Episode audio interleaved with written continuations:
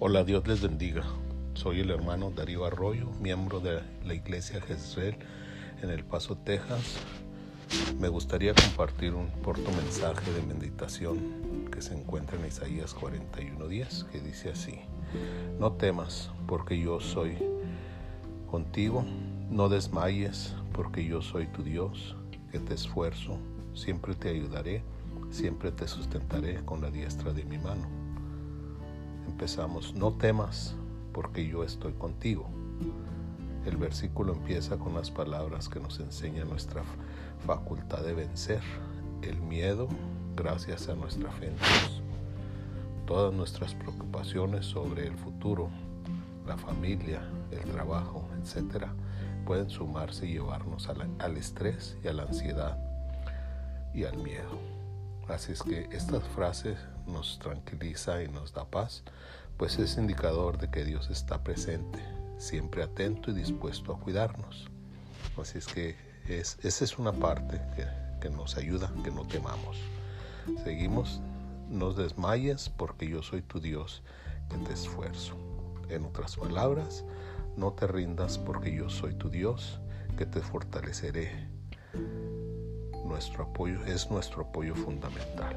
Así es que estas palabras me recuerdan a Josué cuando Dios le dice, mira que te mando que te esfuerces, seas valiente, no temas ni desmayes, porque Jehová tu Dios estará contigo en donde quiera que vayas. Es algo maravilloso pensar y saber que Dios nos da fortaleza, nos sustenta, nos hace eh, estar seguros de que Él está con nosotros.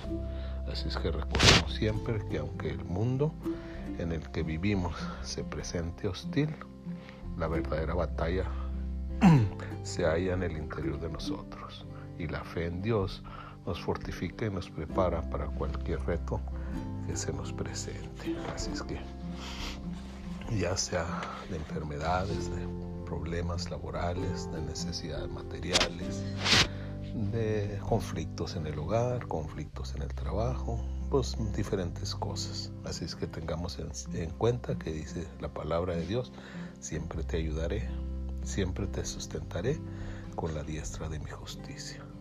La ayuda de Dios es infinita, Él nos acompaña y nos da el valor y el auxilio que necesitamos hasta que las situaciones más adversas de la vida sosteniéndonos con su mano derecha. Así es que tengamos eso en cuenta de que nuestro Dios es maravilloso. Que el Señor les bendiga y vamos a orar. Dios, gracias por la bendición de compartir este pequeño pensamiento. Ayúdanos a tomarlo en cuenta y ponerlo en práctica en nuestra vida. En tus manos nos ponemos, en el nombre de Jesús. Amén.